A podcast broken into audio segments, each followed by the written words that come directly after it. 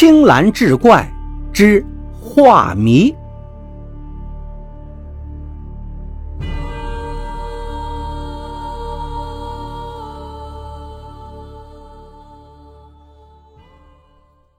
话说这天，画家苏子游春归来，刚回到家里，还没落座呢，就见老仆人抓来了一个蓬头垢面的人。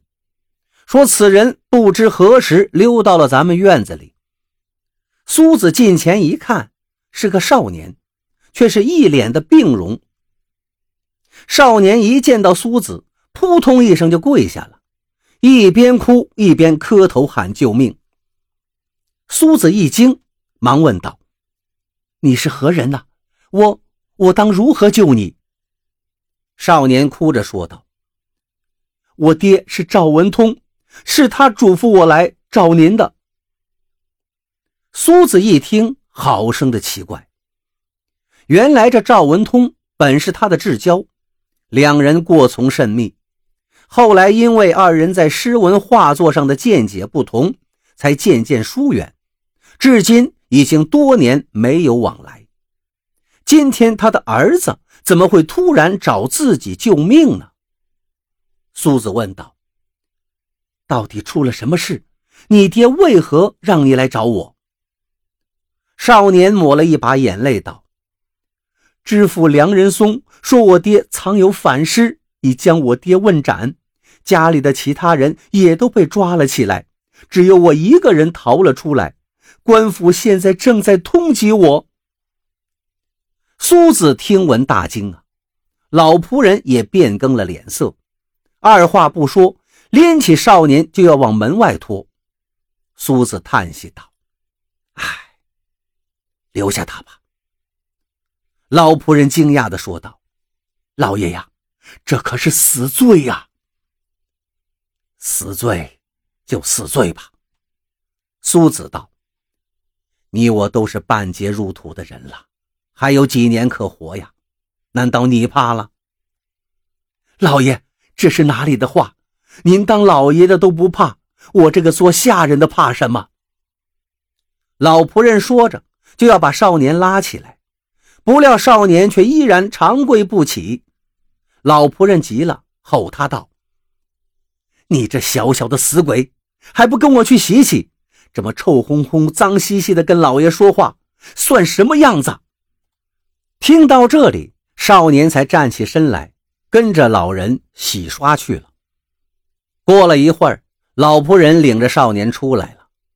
苏子一看，少年长眉细眼，脸色白净，跟赵文通简直是一个模子里刻出来的。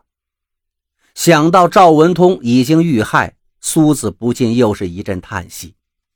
他让少年坐下来，细细说说事情的来龙去脉。少年说：“他爹就是被知府梁仁松陷害的。”为的就是他们家的那批古字画。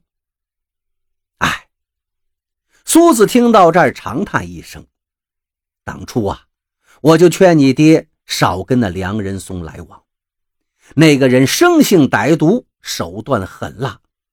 你爹呢，却笑我顾虑太多，哪想现在就出了这等事情啊！”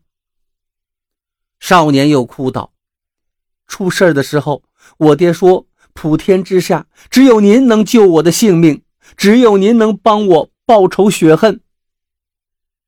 苏子一听，把少年拉到了里屋，问道：“孩子呀，你爹跟我本是挚友，可你知道这些年我们为何没有来往吗？”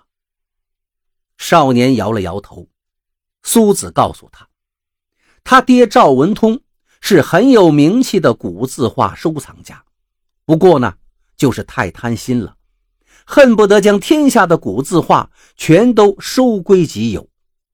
还有一点就是太过小气，有些著名的字画从来不肯轻易示人。苏子对此看不惯，很想戏弄戏弄他。有一次，苏子从赵文通那里借了十幅古画，鉴赏三个月。代价就是把自己收藏的五马图送给赵文通。赵文通一听，喜不自禁，以为得了很大的便宜，而其实苏子送给他的是仿制品，而赵文通竟然没有看出来。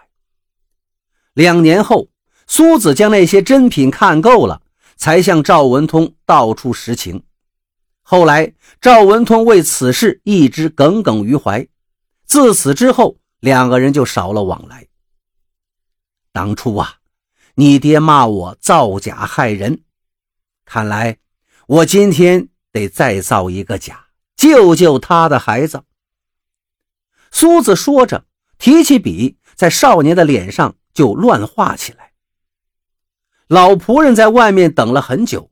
见屋子里一直悄无声息，忍不住推门进去了，却看到苏子跟一个陌生的年轻人坐在一起，就东张西望地问道：“哎，老爷，那个孩子呢？”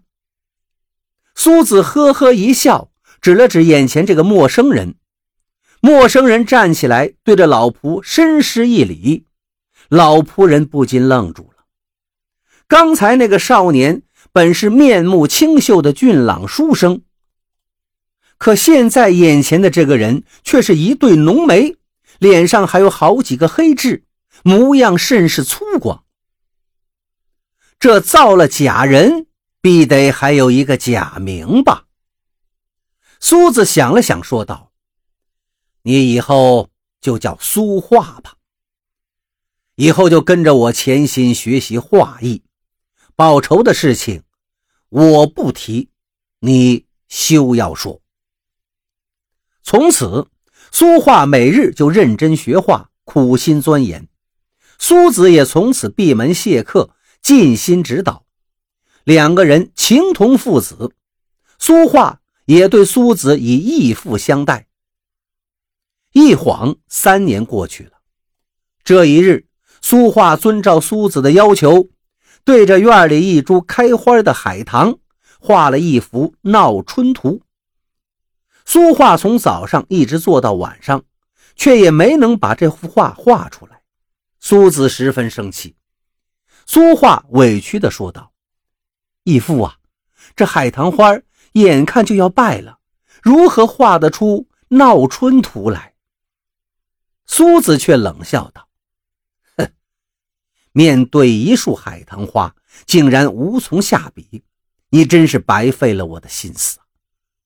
苏画一听，扑通一声跪在苏子面前，哭泣道：“义父啊，徒儿只见满纸鲜血，脑中都是梁仁松那可憎的嘴脸，哪里看得见春色呀？